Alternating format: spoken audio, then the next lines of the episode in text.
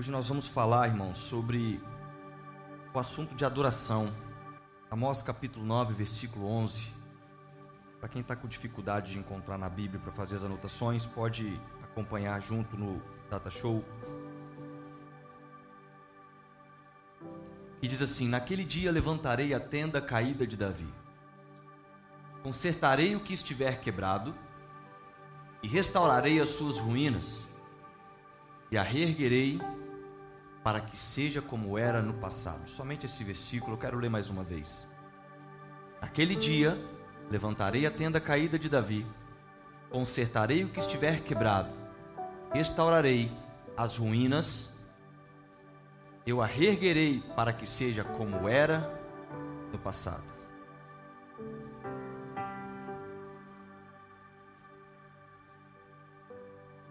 Houve um pintor que uma certa vez fez uma arte em um quadro da famosa pintura da última ceia.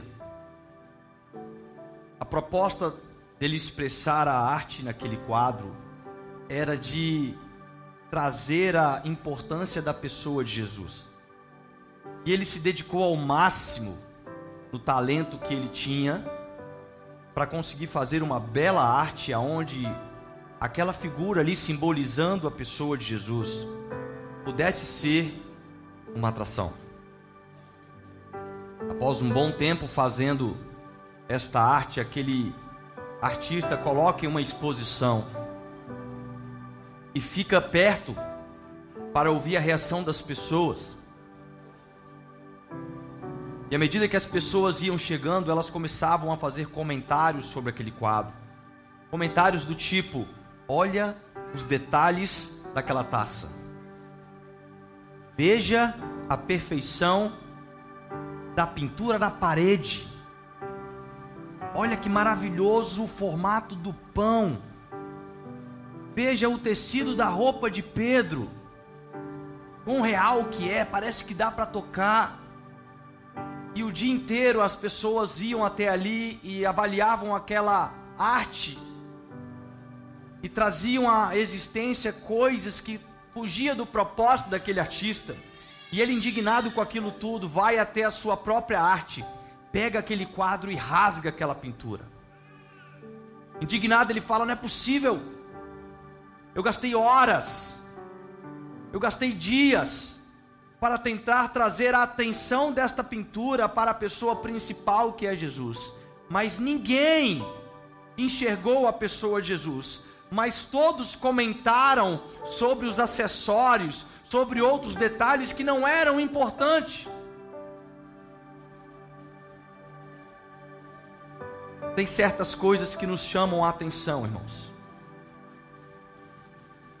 Coisas que deveriam ser um detalhe, mas que chamam a nossa atenção. E na verdade, eu acredito que aquilo que chama a nossa atenção é aquilo que atrai de fato o nosso coração. Sabe, imagina, por exemplo, as mulheres geralmente são mais detalhistas. Imagine uma mulher que vem aqui fazer uma palestra, vem fazer uma mensagem, e ela traz um conteúdo incrível, ela traz algo importante, mas é uma mulher que se arruma muito bem, que se maquiou, que se preparou, fez o cabelo, fez a unha, e talvez ao final de uma mensagem, de uma palestra, de uma exposição, talvez muitas mulheres que estariam aqui estariam com o seguinte comentário: Você viu aquela sandália? Você viu a beleza daquela unha de gel que ela estava? Eu preciso do telefone do cabeleireiro dela. Quem será que maquiou ela? Até os cílios dela estava perfeito. E Aquela mulher, sim, ela se produziu, ela se arrumou. Mas o que ela queria naquele momento não era de mostrar os detalhes que ela preparou, mas que o conteúdo daquilo que ela ensinava pudesse chegar ao coração das pessoas. Mas assim é a humanidade, irmãos.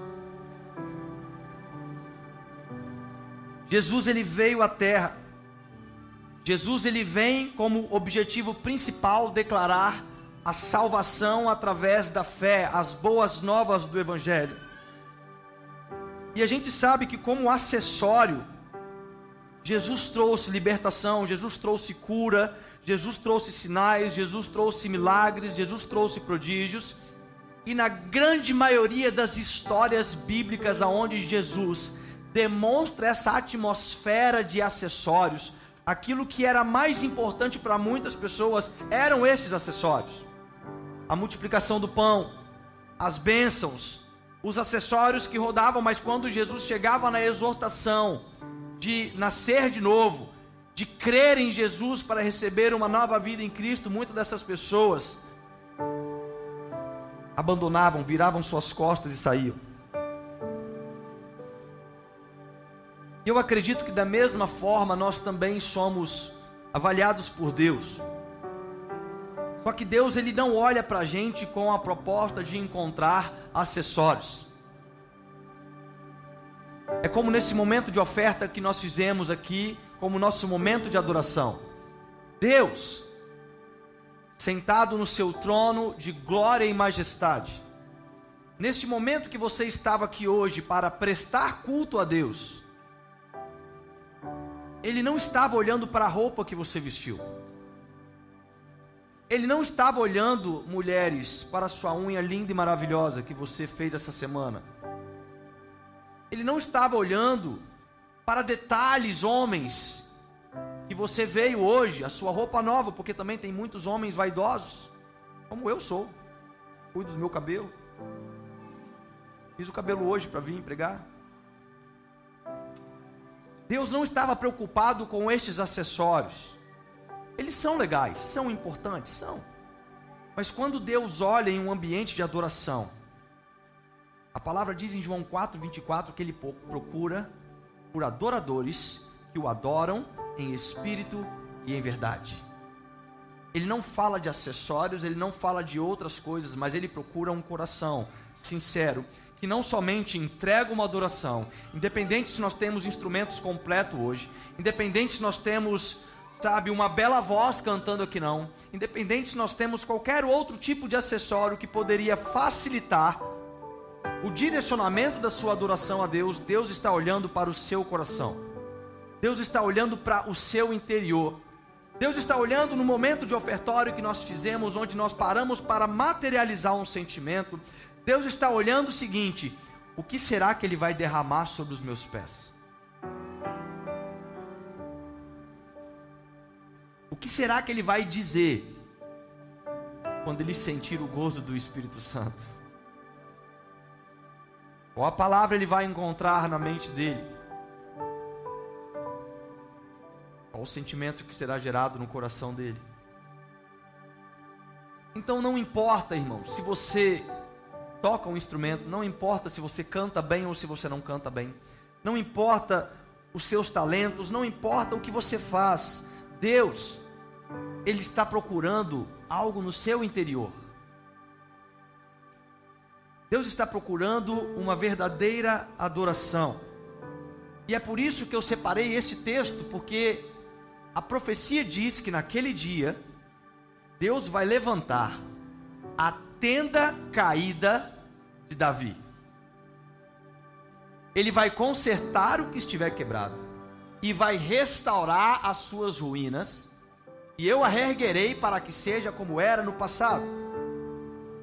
Quando nós falamos de tabernáculo, eu acredito que a primeira imagem que vem na nossa cabeça não é o tabernáculo que foi colocado ali como tenda de Davi, mas é o tabernáculo, a tenda do tabernáculo, aquilo que Deus coloca para Moisés.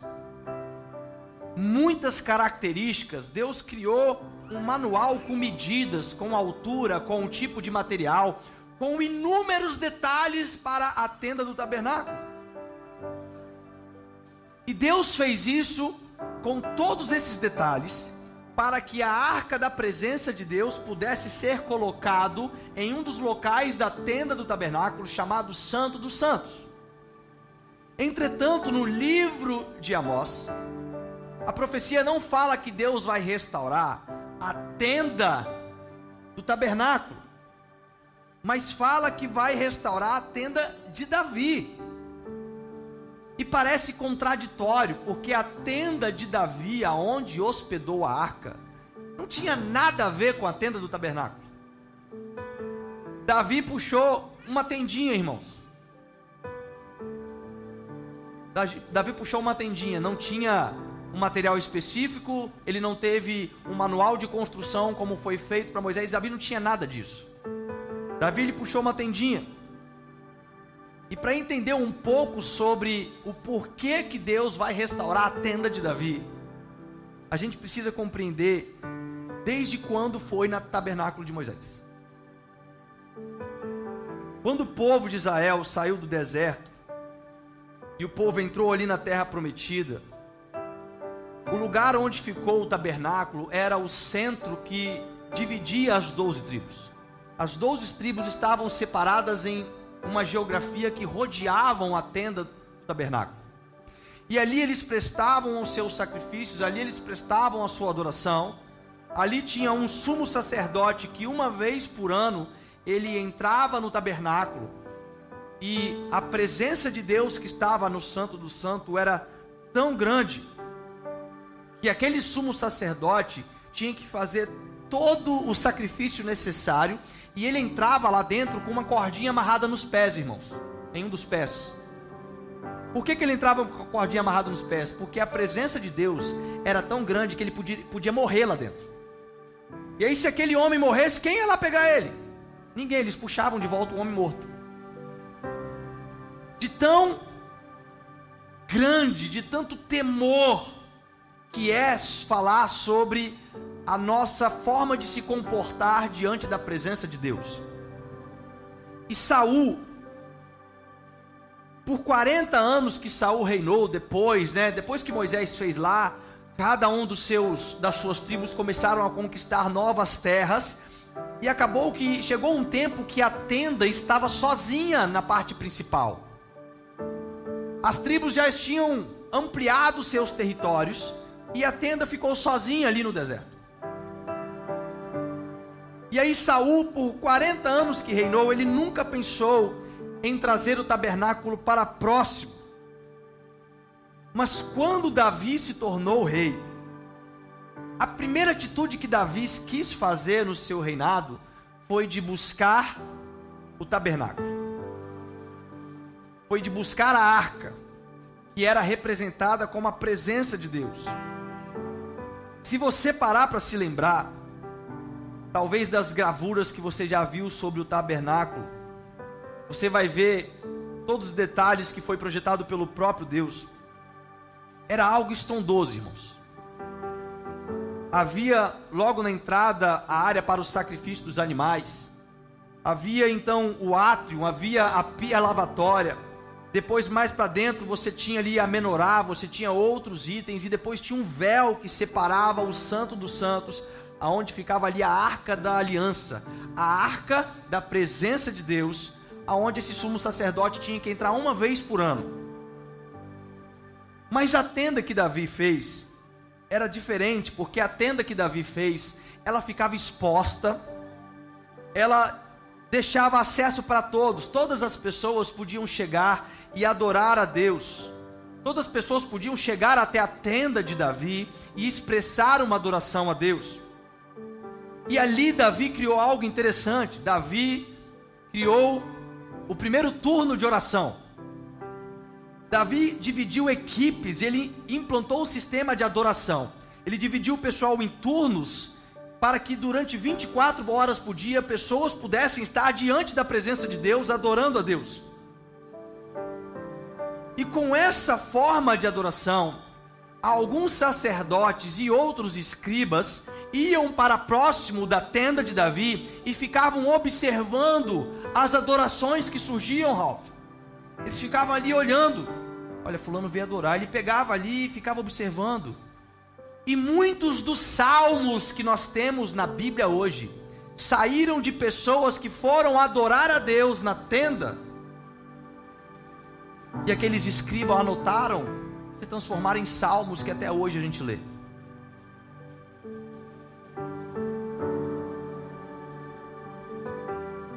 Salmos como, por exemplo, aquele que habita na sombra do Onipotente. Irmãos, tinha um horário do dia, sol batia, e a arca e a tenda de Davi faziam uma sombra. Pessoas estavam ali, adorando a Deus, fazendo daquele momento, daquele espaço a sua habitação. Pessoas estavam sedentas pela presença de Deus. Já no tabernáculo de Moisés, havia uma placa logo na entrada, que era conhecida como Barreira de Soregues. E nessa placa tinha uma frase escrita: só judeus podem entrar. Então, na área onde se fazia o sacrifício, que todos ali podiam entrar, mas não eram todos, eram só os judeus. Em um primeiro momento, a presença de Deus estava para um povo exclusivo. Só judeus podiam entrar, mas quando Davi recebe a linhagem, a profecia né, de um reino que sairia, um reino de justiça, da onde que vem a linhagem de Jesus, Davi ele faz uma arca onde não tinha barreira de etnia, não tinha barreira cultural, homens e mulheres, judeus e gregos, velhos e crianças, podiam se achegar à tenda de Davi e adorar a Deus. Isso nos mostra que quando a profecia fala que Deus quer restaurar a tenda de Davi, ele não está falando de um povo exclusivo que adora, mas Deus está falando que quer restaurar o local onde homens e mulheres, gregos e judeus, brasileiros e americanos, qualquer tipo de cultura, qualquer tipo de cor, possa chegar no seu momento de adoração, através de um coração regenerado, de um coração restaurado e adorar este Deus. E eu quero separar aqui para a gente entender quatro pontos do porquê este entendimento e que faz a gente linkar inclusive do porquê Davi foi considerado o homem segundo o coração de Deus. A primeira coisa, irmãos, é sobre a seriedade. Bota para mim, 2 Samuel capítulo 6.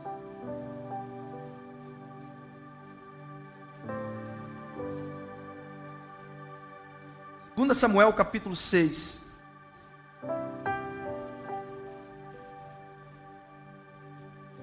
Segunda Samuel capítulo 6 nós temos a descrição da história que Davi vai buscar a arca para levar para Jerusalém. Ele se torna rei. Ele substitui Saul e vai agora a sua primeira atitude como rei é eu vou lá buscar a arca. A arca está lá. A arca estava na casa de Abinadab e ele falou assim: "Eu vou trazer a arca para Jerusalém". Como que nós, que somos o povo de Deus, não temos o, aquilo que manifesta a presença de Deus? Aonde nós estamos? Como que nós estamos aqui e Deus está lá? É inadmissível. E resumindo um pouco dessa história, para a gente ganhar um pouco de tempo, fala que Davi ele organizou uma comitiva e manda esta comitiva até a casa de Abinadab. E lá eles pegaram a arca e colocaram em uma carroça nova que foi fabricada exclusivamente para carregar a arca da aliança. Eles não pegaram uma carroça qualquer, eles fizeram uma carroça específica, porque era uma carroça que iria transportar a arca que tem a presença de Deus. E ali Abinadab manda dos seus dois filhos, que se chamam Uzá e Aiô.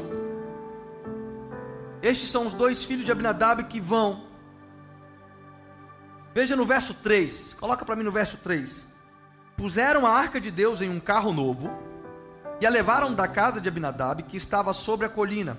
Uzai e Aiô, filhos de Abinadab, conduziam um carro novo.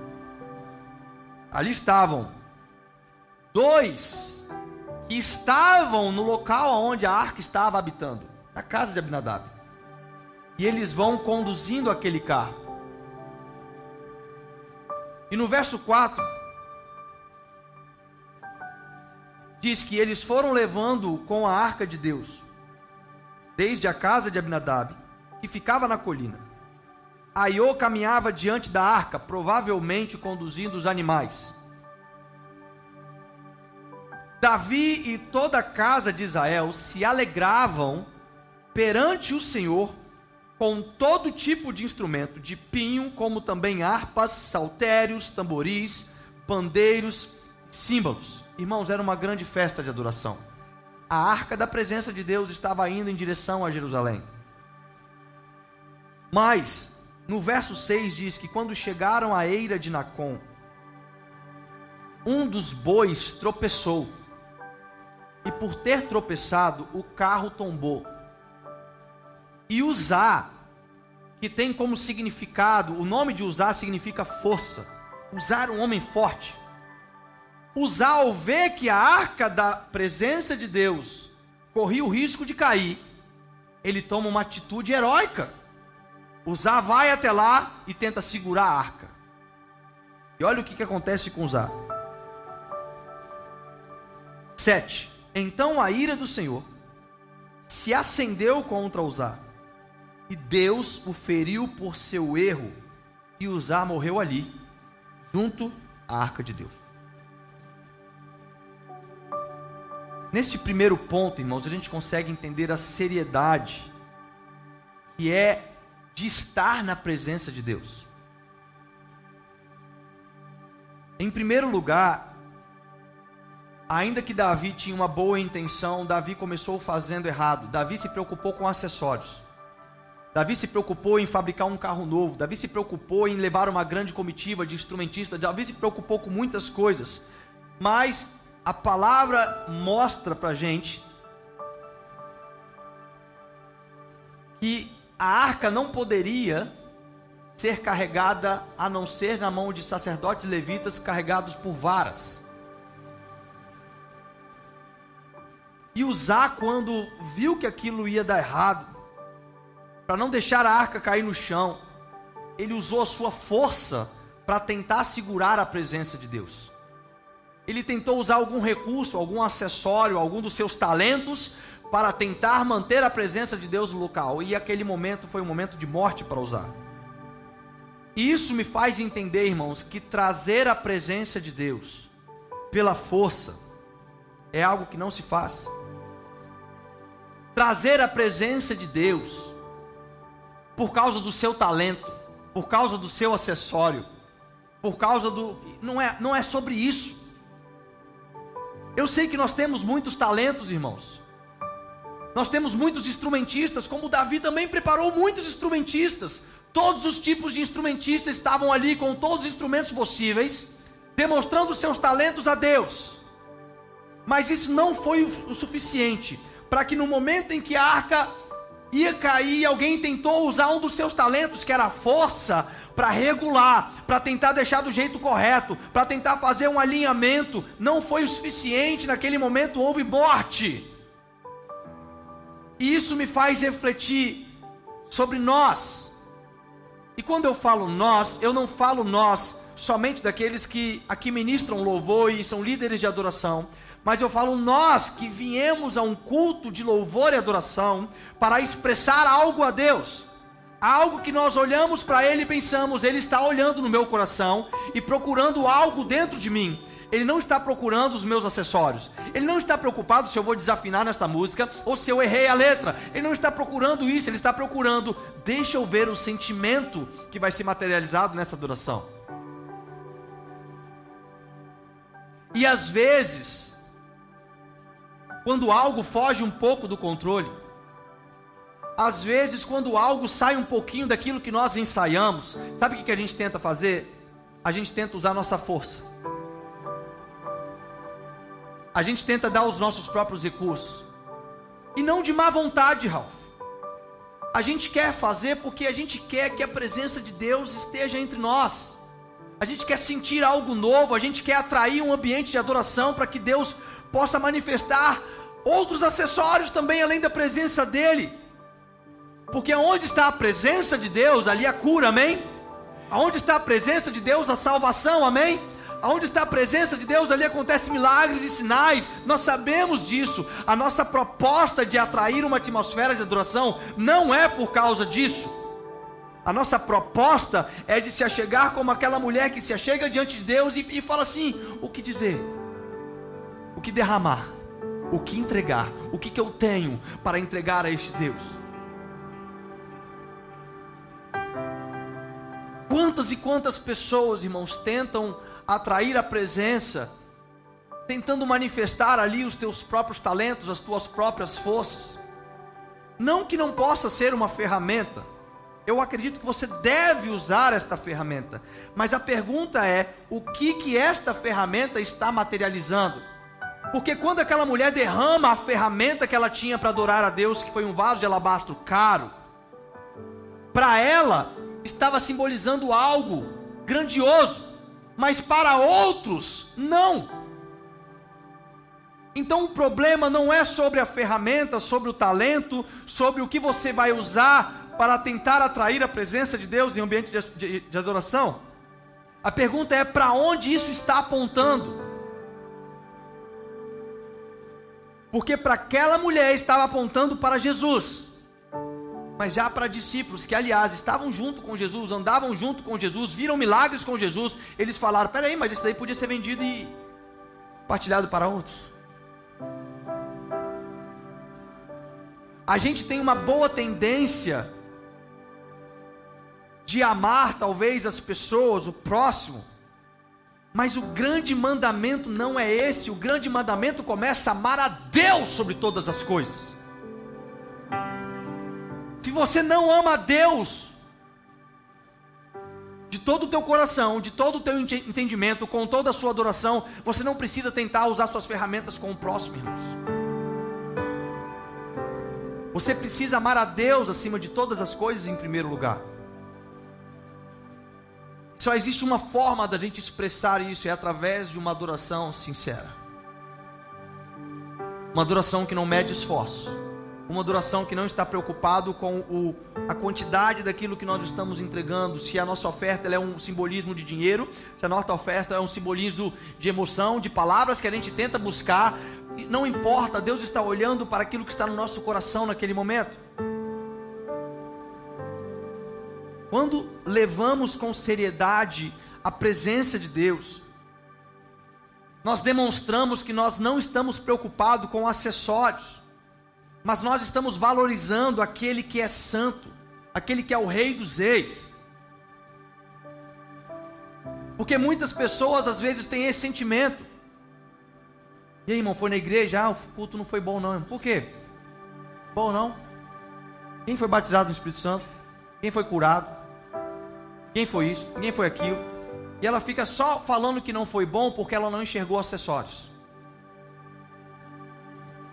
Mas a pergunta que ela tinha que falar assim: será que eu vi o que era o principal? Será que eu entreguei a adoração para quem eu deveria ter entregado? Ou será que eu só fui buscar acessórios?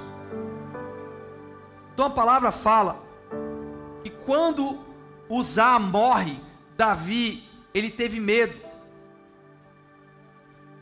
E por temor, ele não continuou o processo de levar a arca de volta para Jerusalém.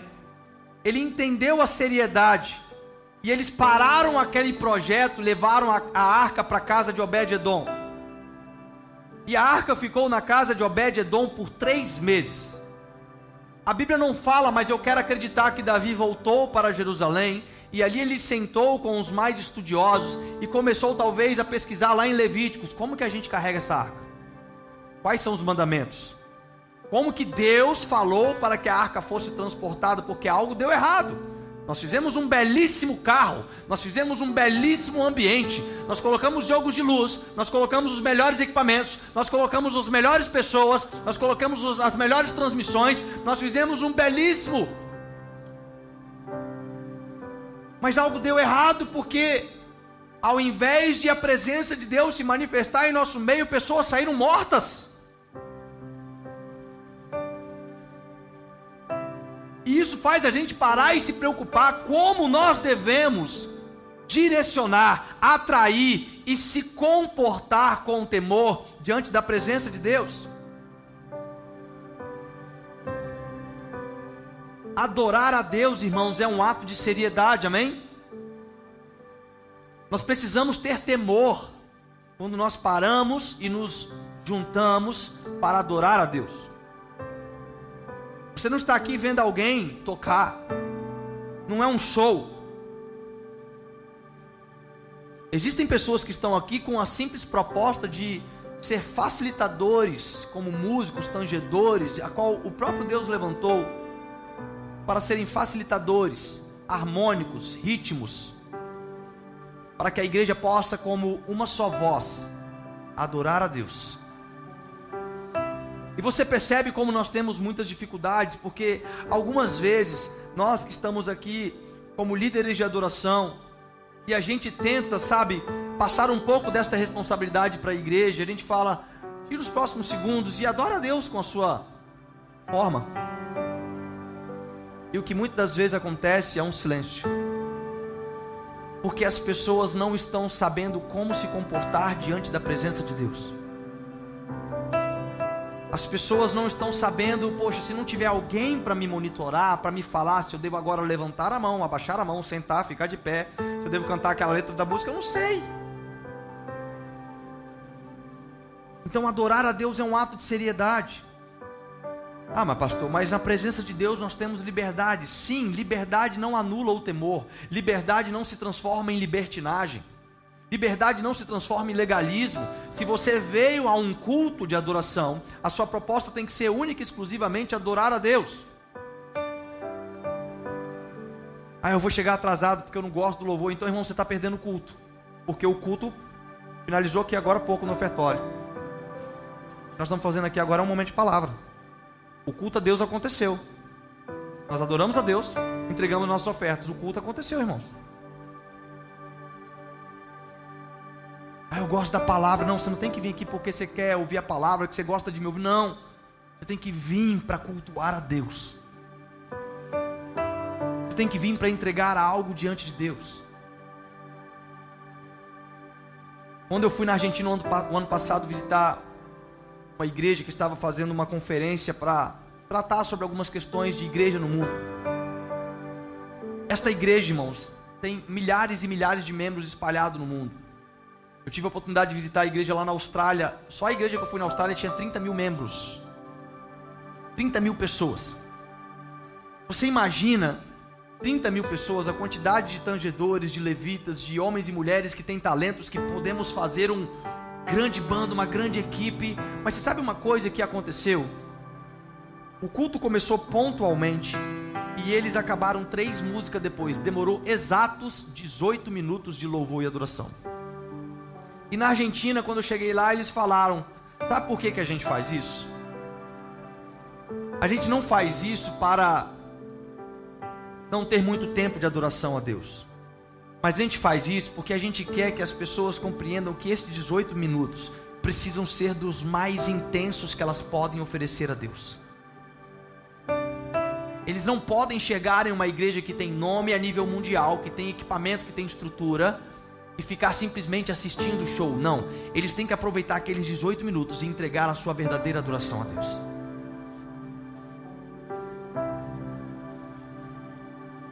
Um outro ponto que nós aprendemos sobre o porquê a profecia fala de ser restaurado a tenda de Davi é porque a presença de Deus traz a bênção de Deus.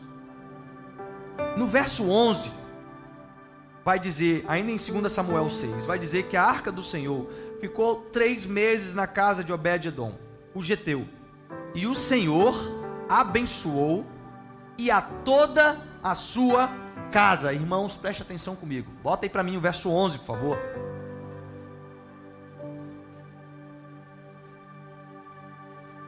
A arca ficou três meses, o Senhor abençoou a toda a sua casa.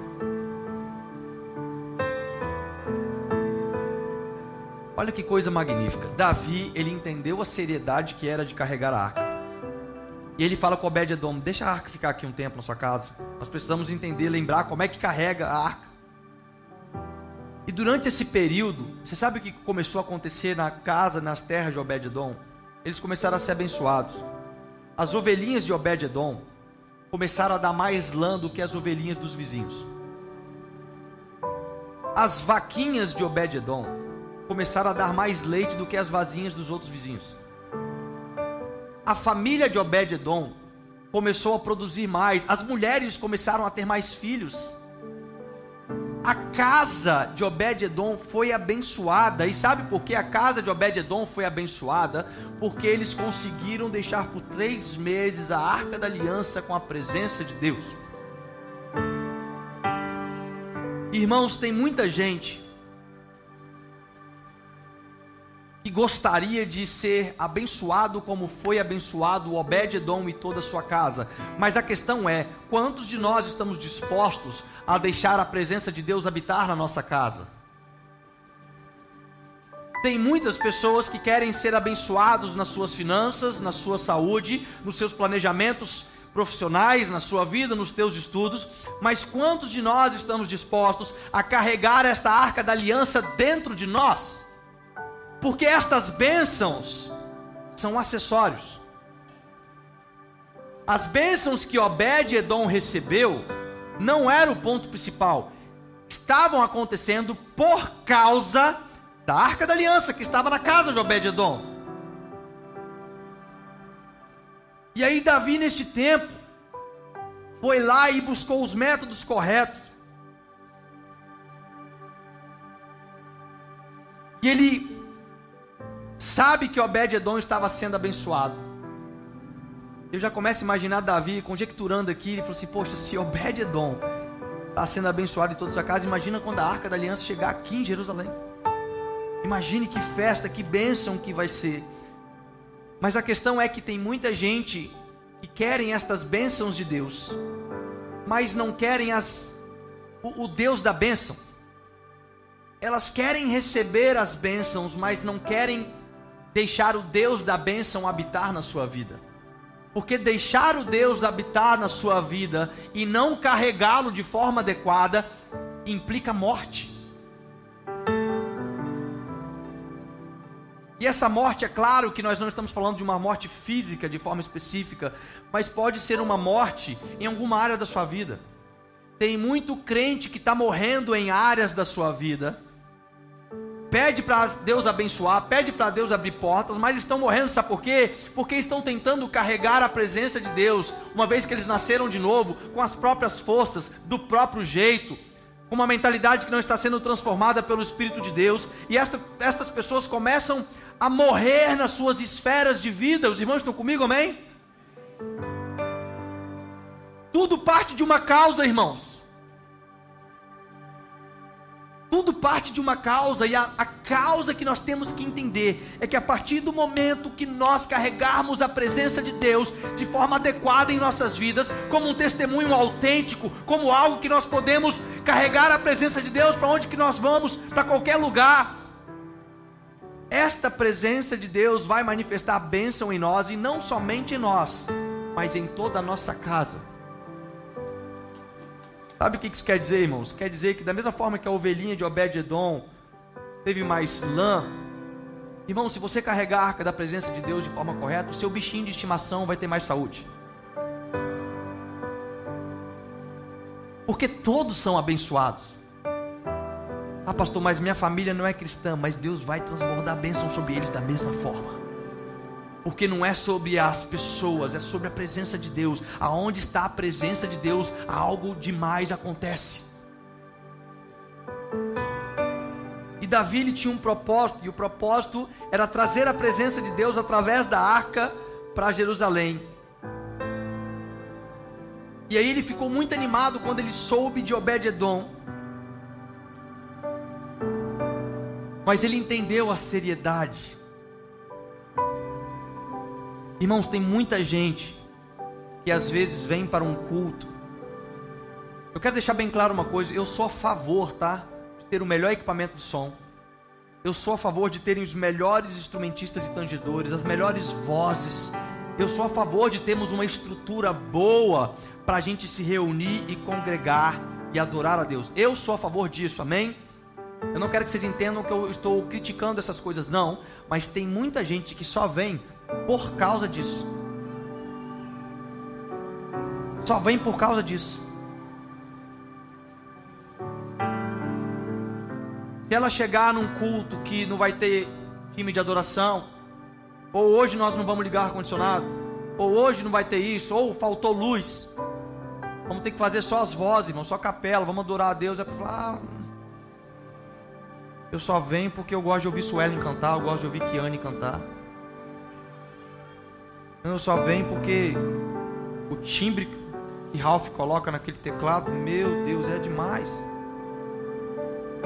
Mas se não tiver isso, a pessoa não consegue se conectar em um ambiente de adoração. Ela só quer cantar as músicas que falam sobre uma forma antropocêntrica. O que, que é uma forma antropocêntrica? São músicas que falam mais do homem do que de Deus. Irmãos, tem músicas que estão sendo cantadas dentro das igrejas que são mais ímpias do que bandas que são mundanas. Era muito melhor você escutar muitas bandas que são mundanas, que falam mais de Deus, do que algumas músicas que são cantadas em algumas igrejas.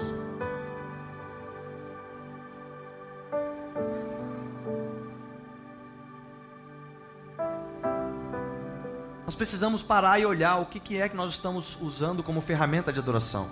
Aquilo que nós estamos cantando engrandece o nome de Deus. Porque quando nós cantamos músicas que falam sobre a gente, eu sei que envolve mais. É legal, irmãos. É bom, eu sei que envolve. A gente poderia ter cantado hoje, Ralph. Restitui, eu quero de volta o que é meu. Sara-me e põe teu azeite em minha dor. Restitui. A gente podia, irmãos. Mas você vê como é que quando fala um pouquinho da gente, a gente. Ah, isso, restitui, Deus. Sara minha dor! Arranca as minhas feridas, me leva para águas tranquilas. Mas quando a gente fala assim, irmãos, vamos cantar agora por um tempo que Ele é santo. Santo, Santo és, Santo, Santo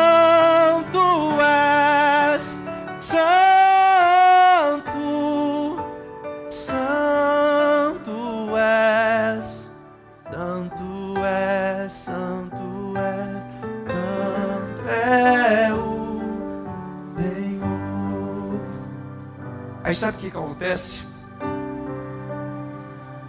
Muitas pessoas entraram aqui feridas. Sabe o que, que acontece? Muitas pessoas entraram aqui com mágoas, com traumas, com problemas financeiros, com problemas na família, com problemas no relacionamento. Muitas pessoas entraram aqui querendo buscar restituição para elas mesmas, mas elas esquecem que o culto é para Deus. Elas se esquecem que elas precisam entregar algo para Deus.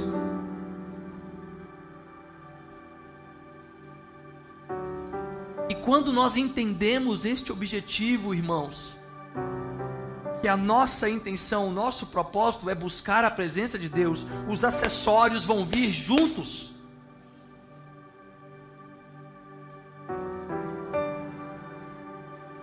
Eu entrei aqui acabado, pastor, e quando cantou aquela música que diz que Deus é santo, ele me mostrou um anjo indo lá na minha empresa, ele mostrou um anjo indo no meu trabalho, ele mostrou um anjo indo na minha família, indo aonde eu estava precisando, e aquele, aquele momento de adorar a Deus trouxe bênçãos para a minha vida. Eu acredito, irmãos, que é um tempo da gente parar de ficar olhando acessórios e detalhes que fazem parte da presença de Deus e focar os nossos olhos para aquele que é santo, poderoso, digno e ficar na sombra do onipotente, dizendo palavras de adoração, colocando os nossos próprios salmos, falando da nossa autenticidade de adoração.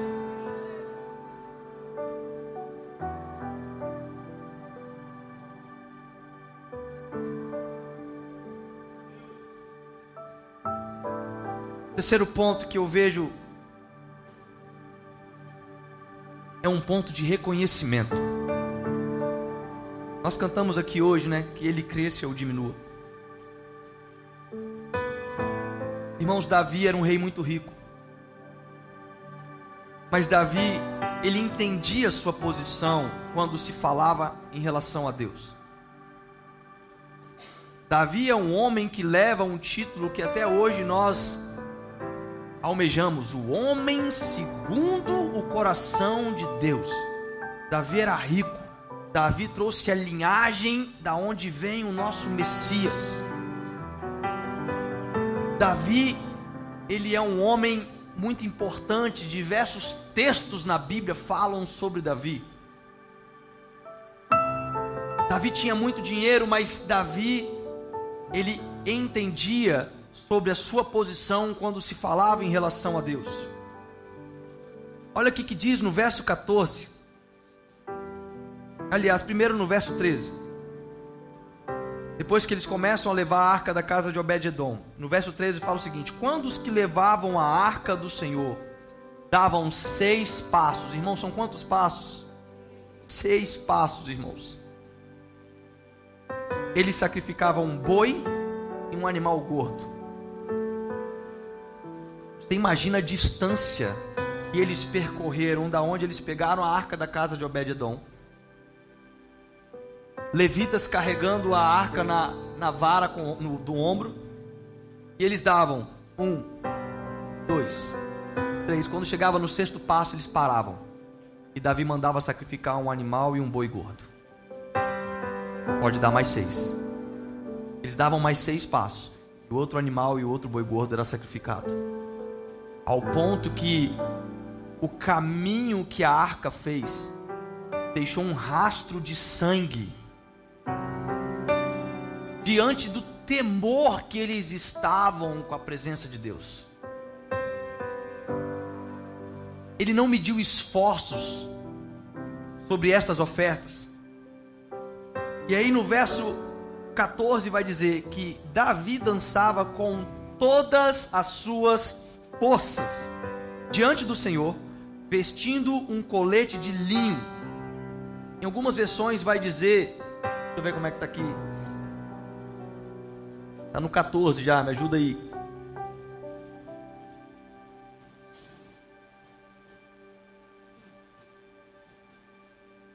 Colete sacerdotal de linho, mas algumas versões vai dizer éfode de linho. Era exatamente uma roupa que os sacerdotes usavam. Mas irmãos, Davi era rei. A roupa de um rei era a roupa de um rei. Os sacerdotes usavam as roupas de sacerdotes, mas Davi, ele usava as roupas de um rei. Mas quando ele volta para buscar a arca na casa de Obed-Edom, Davi, ele se veste com as roupas de um sacerdote com um éfode de linho, e ali na frente dele tinha doze pedras, representando as doze tribos. Davi, naquele momento, ele estava mostrando que, ainda que ele fosse um rei, muito conhecido, muito rico, muito poderoso, naquele momento a atração principal não podia ser ele. Naquele momento ele queria que as pessoas olhassem ele como um simples servo, um sacerdote, aquele que fazia parte dos sacerdotes levitas, como nas doze tribos, como aqueles que cuidavam do tabernáculo, como aqueles que cuidavam da arca, como aqueles que cuidavam dos turnos. Ele queria ser comparado como este. Davi estava reconhecendo que o centro da atenção tinha que ser Deus. O que importava ali, literalmente, não era Davi, era a presença de Deus. E essa música que nós cantamos hoje faz muito sentido. Que ele cresça, que eu diminua. Mas a nova pergunta que eu faço é: o quanto você está disposto a diminuir? O quanto você está disposto a largar as tuas vestes reais e se diminuir para que Deus cresça em sua vida? O quanto você está preparado, irmão? Quanto que você está disposto de abrir mão para que ele cresça? O que, que são as tuas vestes reais hoje? Nós não estamos falando de roupa física mais. Mas o que seriam suas vestes reais?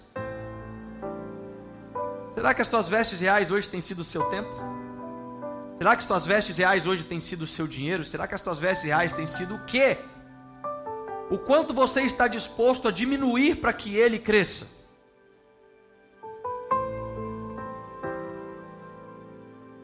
Essa frase, esta letra desta música, ela precisa ser real na vida de um adorador. Aliás, a palavra adorador que é utilizada no grego é a palavra proskunel.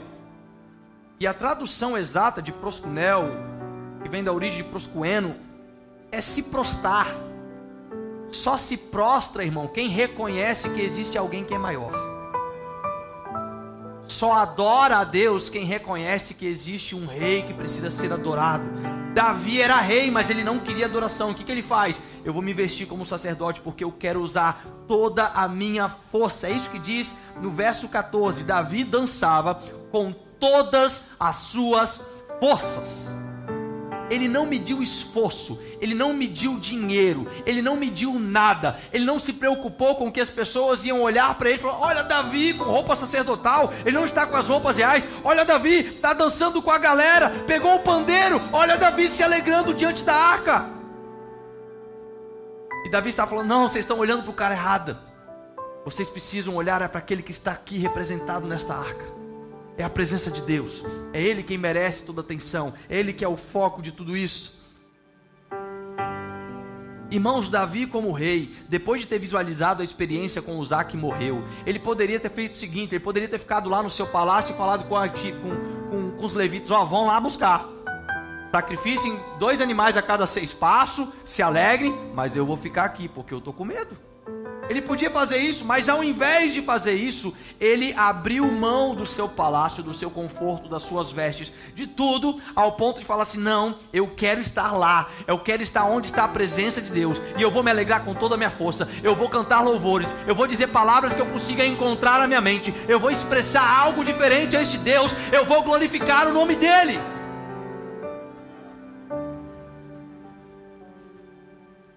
E essa também, irmãos, uma das maiores características que Davi tinha. Porque um coração regenerado, ele reconhece acima de tudo que Deus é o Senhor. Um coração regenerado, ele não se preocupa, independente da posição social que ele tem, independente do valor que você tem na sua conta bancária, do, da, do somatório dos seus bens materiais, do, do quão importante você é, talvez em um governo, uma pessoa que tem um coração regenerado, ela não se importa com isso quando ela chega na presença de Deus, ela adora a Deus com toda a sua força.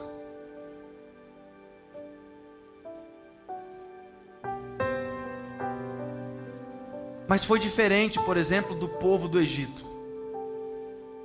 Porque o povo do Egito, eles receberam, através da vida de Moisés, que foi enviado por Deus para libertar o povo do Egito, eles foram privados, irmãos, de dez pragas. Dez pragas alcançaram o exército de Faraó, mas o povo hebreu foi privado. Eles viram dez grandes milagres acontecerem. E aí eles saem do Egito, se encontram no Mar Vermelho, Deus faz um outro grande milagre. Eles passam a seco no Mar Vermelho. O mar se fecha em cima do exército de Faraó. Eu, é claro que qualquer um de nós iria vibrar muito com este momento, ver os nossos inimigos morrendo afogados porque o nosso Deus fechou o mar em cima deles, certo? E aí sabe o que acontece? Logo depois, eles chegam em um lugar chamado Águas de Mara, e eles estavam com sede, mas as águas de Mara eram amargas. E sabe o que, que o povo começa a fazer depois de ter visto tantas coisas? Ao invés de eles adorarem a Deus pela libertação que eles estavam tendo, eles começam a criticar a Deus. Eles começam a falar assim: Deus, está faltando acessório.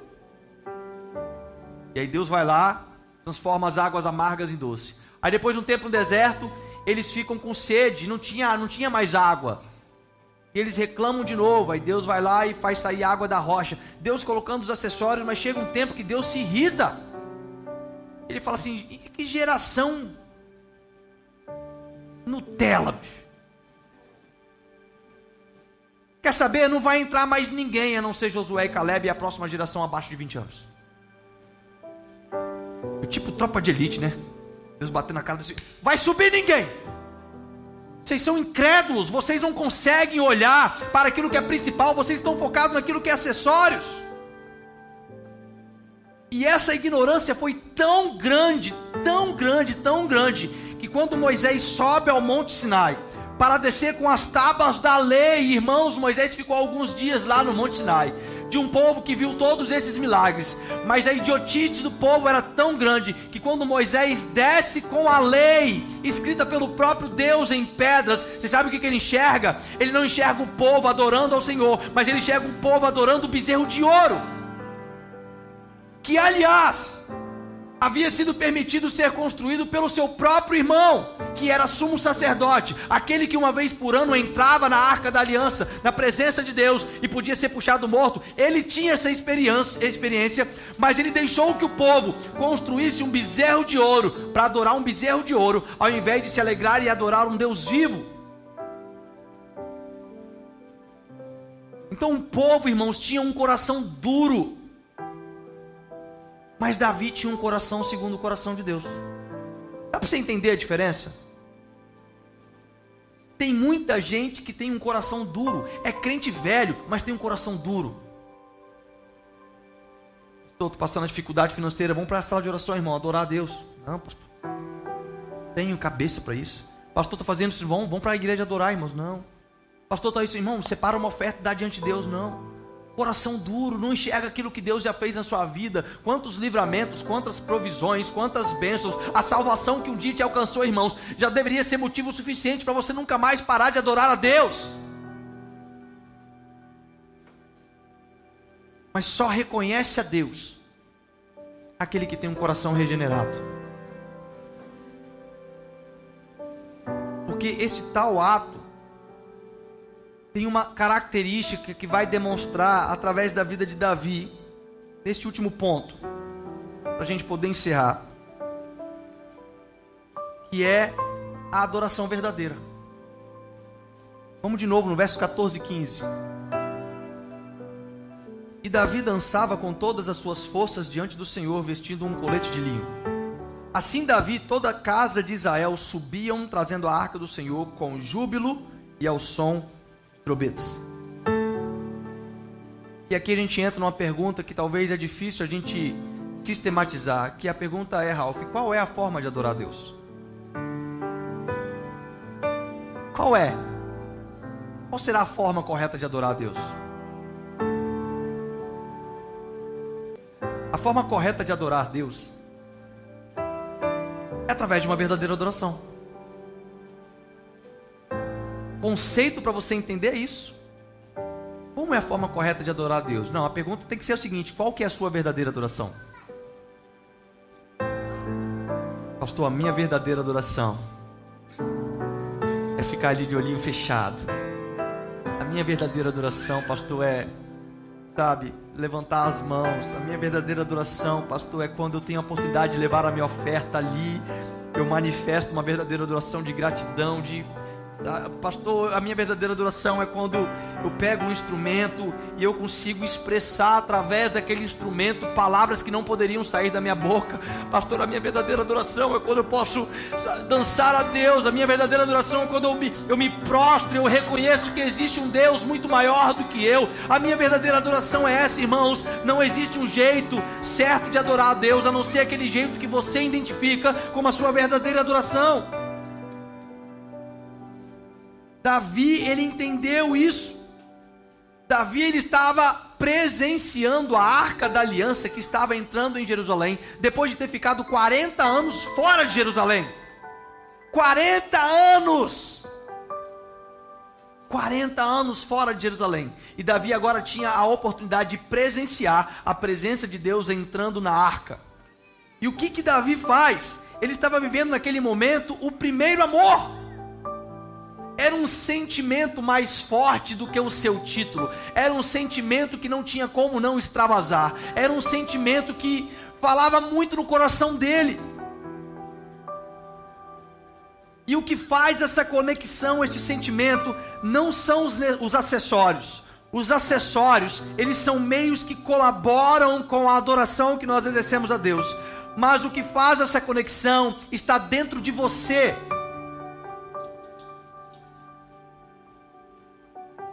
Esta conexão está na pureza do reconhecimento que você tem de Deus. Esta conexão está no temor que você tem a partir do momento que você entra na presença de Deus. Esta conexão está com aquilo que começa a ser gerado no seu coração e você junta tudo isso num turbilhão do seu corpo e manifesta isso de alguma forma.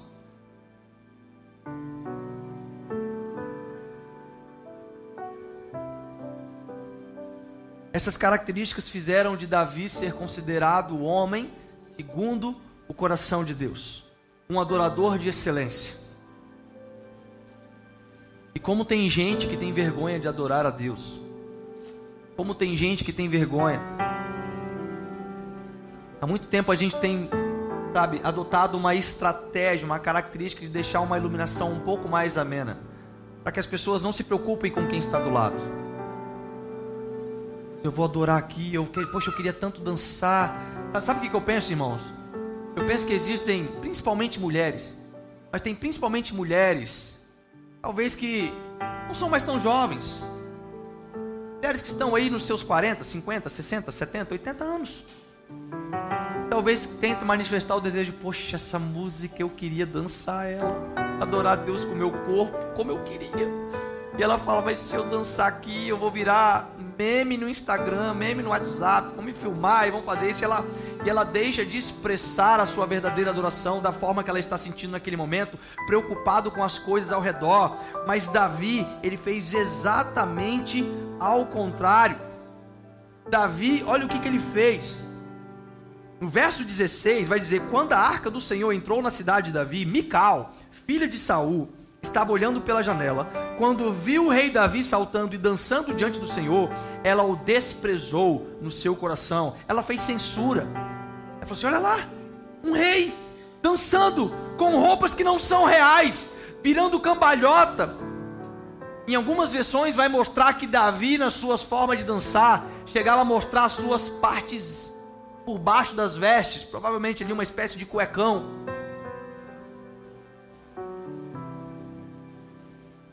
E Davi ele não se importou. Verso 17: Trouxeram a arca do Senhor e colocaram no seu lugar, no meio da tenda que Davi havia armado para ela. Então Davi ofereceu holocaustos e ofertas pacíficas perante o Senhor. Agora vai comigo. No verso 20. Projeta aí, verso 20, por favor. Então Davi voltou para abençoar a sua casa. E Mical, filha de Saul, saiu para encontrar-se com Davi e disse: Que maravilha fez o rei hoje, hein? Descobrindo-se na frente das servas de seus servos, como um indivíduo qualquer. É assim que está aí?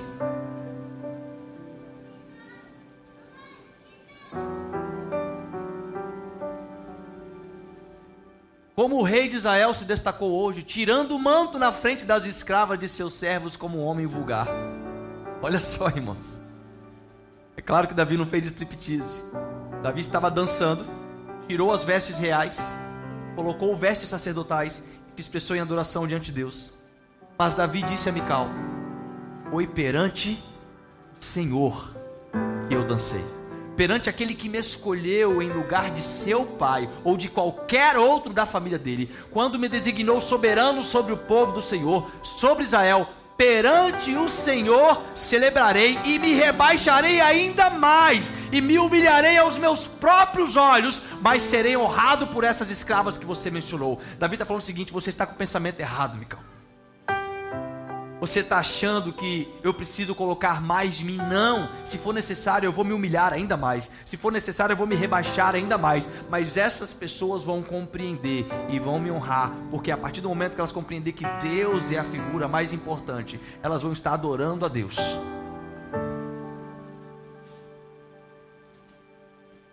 Então, ser adorador, irmãos, é ignorar o que os homens pensam sobre a sua forma de expressar adoração. Ser adorador em espírito e em verdade é isso. É você manifestar sem se preocupar com quem está do seu lado. Aí eu canto desafinado, irmãos. Eu sei que não é legal ficar perto de alguém que canta desafinado. Mas eu prefiro ficar perto de alguém desafinado que expressa uma verdadeira adoração do que ficar de alguém do lado afinado que está cantando para si próprio.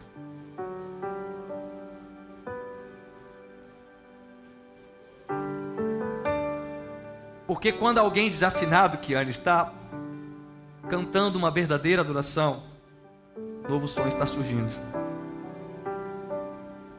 Uma nova canção está surgindo. Quando nós expressamos autenticidade na nossa adoração, novas palavras, novos salmos vão acontecer, novas coisas vão acontecer, e é sobre esse tipo de adorador que o Pai procura. Aqui na terra, irmãos, você pode ser qualquer coisa ministerialmente falando, você pode ser pastor, você pode ser missionário, você pode ser apóstolo, você pode ser profeta. Isso tudo não faz sentido, porque João 4,24, Deus não procura esse tipo de pessoa, Deus procura, sabe o quê? Só os adoradores. Se você tem qualquer tipo de cargo, mas não é adorador, tem que falar uma coisa: Deus não está te procurando. Imagine Deus sentado no seu trono olhando. Opa, vai ter culto hoje na igreja Batista Betel. Deixa eu procurar aqueles que adoram em espírito e em verdade. Ele vai procurar no meio, é como é como procurar uma agulha no palheiro, não deveria ser. Ele deveria pensar o seguinte: eu vou manifestar a minha presença, porque uma igreja em uma só voz, em um só corpo, em um só espírito, eles entenderam que eu sou o mais importante, eles entenderam sobre o que é manifestar uma verdadeira adoração diante de mim, fazendo aquilo que eles precisam fazer.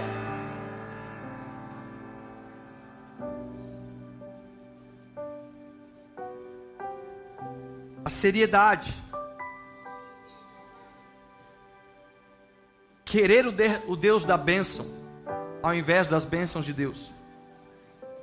O reconhecimento de quem Ele é e de quem nós somos.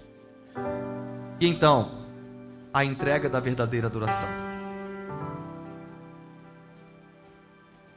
E sabe o que, mais nos motiva, irmãos? Porque a Davi, ele, ele é classificado segundo o coração de Deus, mas Davi ele, se a gente pudesse classificar isso, né, ele foi muito mais pecador do que a gente.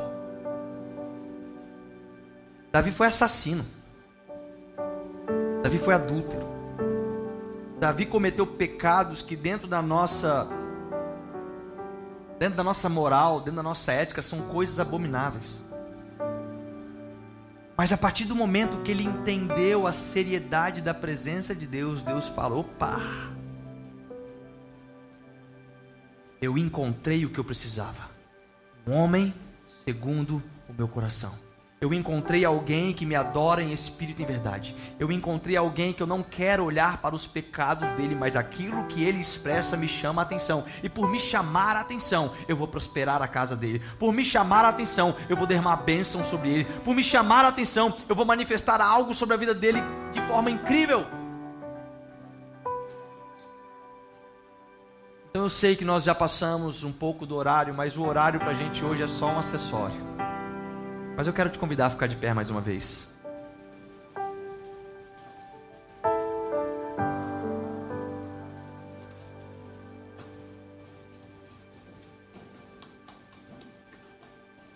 Eu queria, antes de orar, queria convidar você a prestar mais um culto a Deus.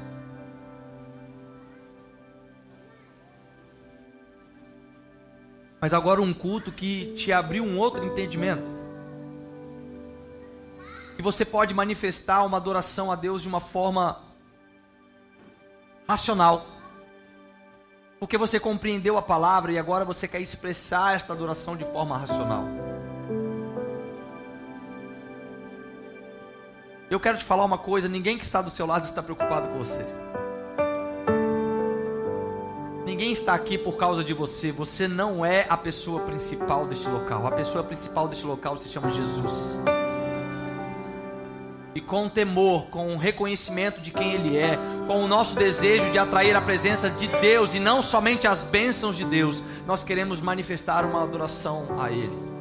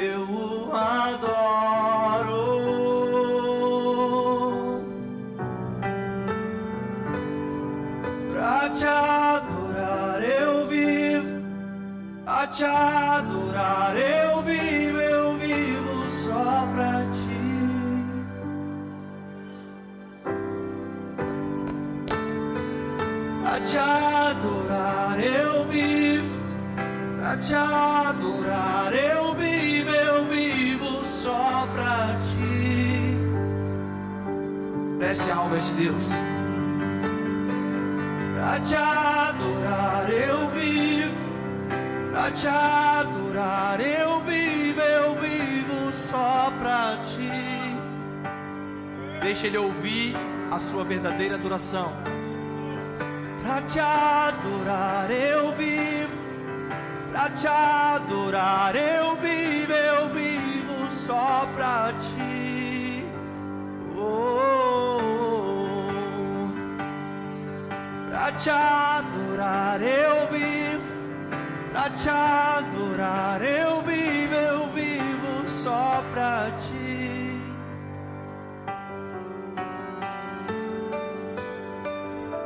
Te adorar eu vivo, pra te adorar eu vivo, eu vivo só pra ti. Para que você pode agora manifestar uma adoração espontânea de Deus.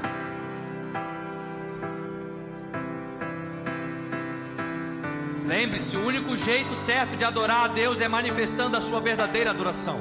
Ela é sua, ela é pessoal, mas ela precisa ser autêntica, ela precisa ser sincera, ela precisa ser algo que ultrapasse os limites sociais, ela precisa ser algo que te faça se despojar das tuas roupas reais e que você precisa diminuir e ele cresça.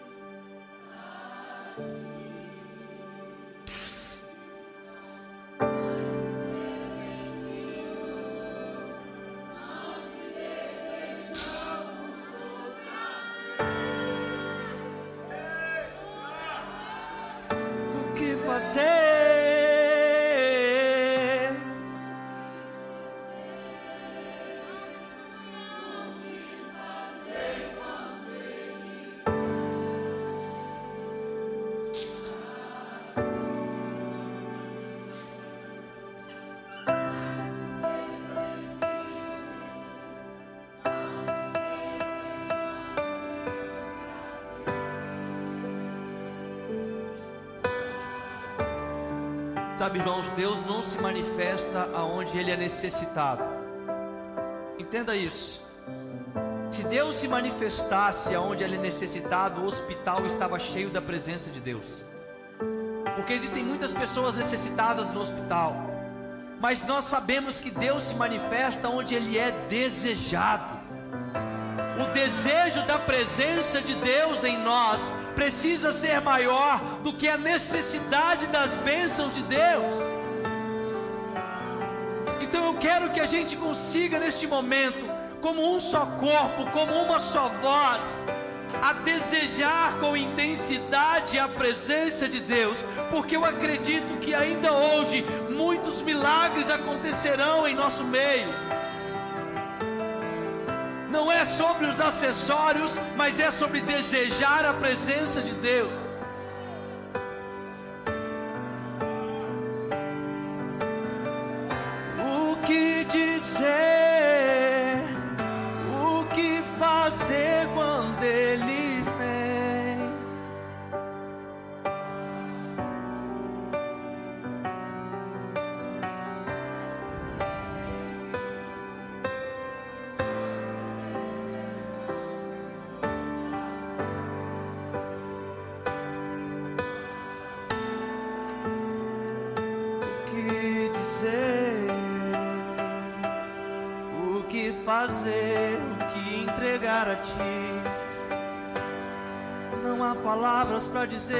Possam expressar em nós,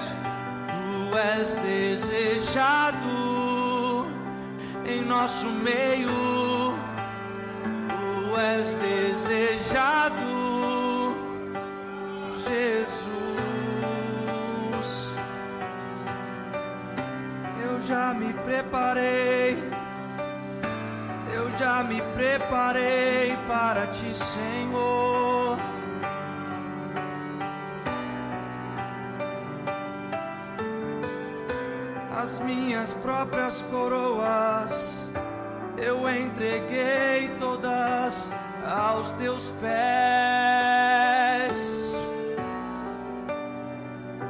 E não há nada que vai me parar. com toda força eu vou adorar. A minha oferta eu entregarei, meu desejo é tua presença e nada mais vai me parar. As minhas coroas eu entreguei aos teus pés, pois meu desejo hoje é, tua presença. Tu és desejado, tu és desejado. Jesus,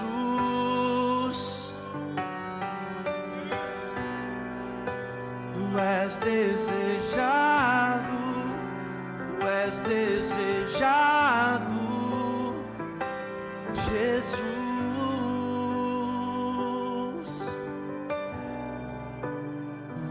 desejado, tu és desejado. Jesus, Jesus, e quando Ele vem, milagres acontecem. Quando Ele vem, cativos são libertos. E quando Ele vem, restaura corações. E quando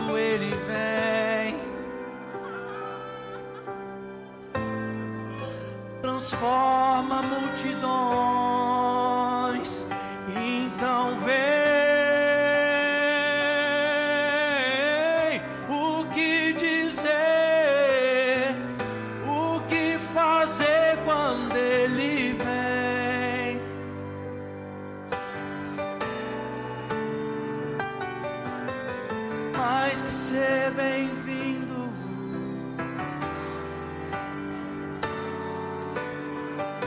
Desejo do nosso coração. Somente a tua presença, o que dizer.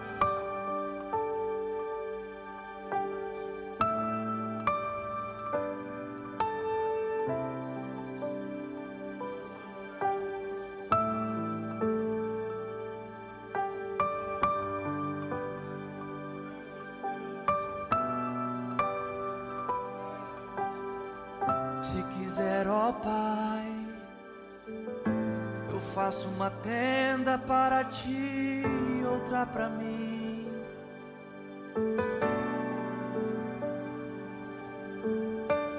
Mas não quero deixar a tua presença, não quero sair da sombra do onipotente, pois aqui estou contente.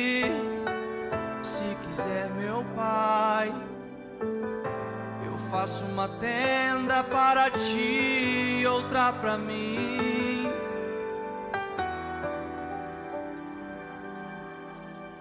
Mas não quero sair da tua presença, não quero deixar a sombra do onipotente, pois aqui estou contente. Aqui está o meu alimento.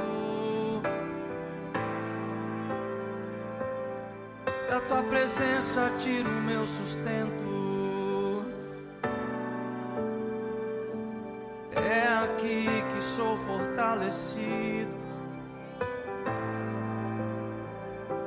É aqui que encontro meu verdadeiro amigo. É aqui que encontro um amor real. Um amor eu sei que não há nada igual.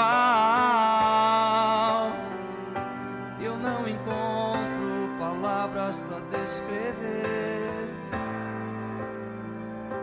Mas eu afirmo, meu coração deseja você, Jesus.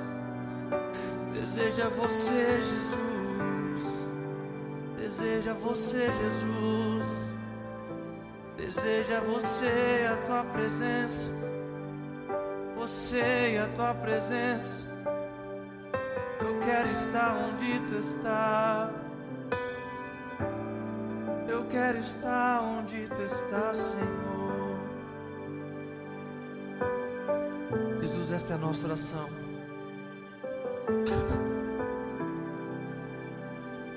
Esta é a nossa oração, Pai, hoje.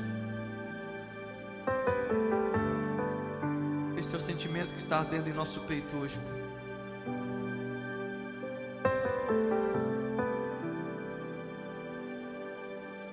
Pai, que no dia que o Senhor quiser procurar verdadeiros adoradores, olhes para nós.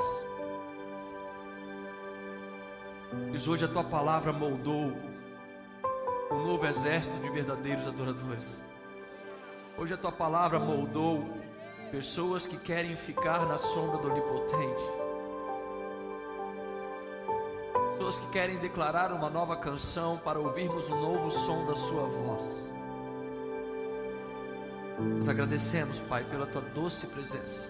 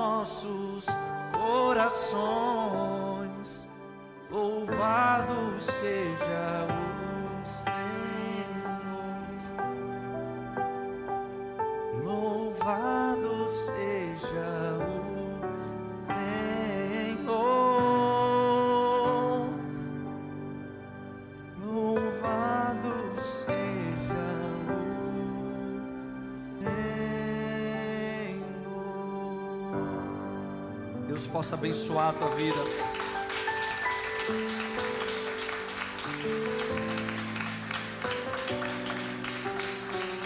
Que você venha ter uma semana de paz, de vitória. Que esta semana você venha habitar na sombra do Onipotente. Amém? Que a graça de Deus, o Pai, que a unção de Jesus Cristo, Filho, esteja sobre todos nós. Em nome de Jesus.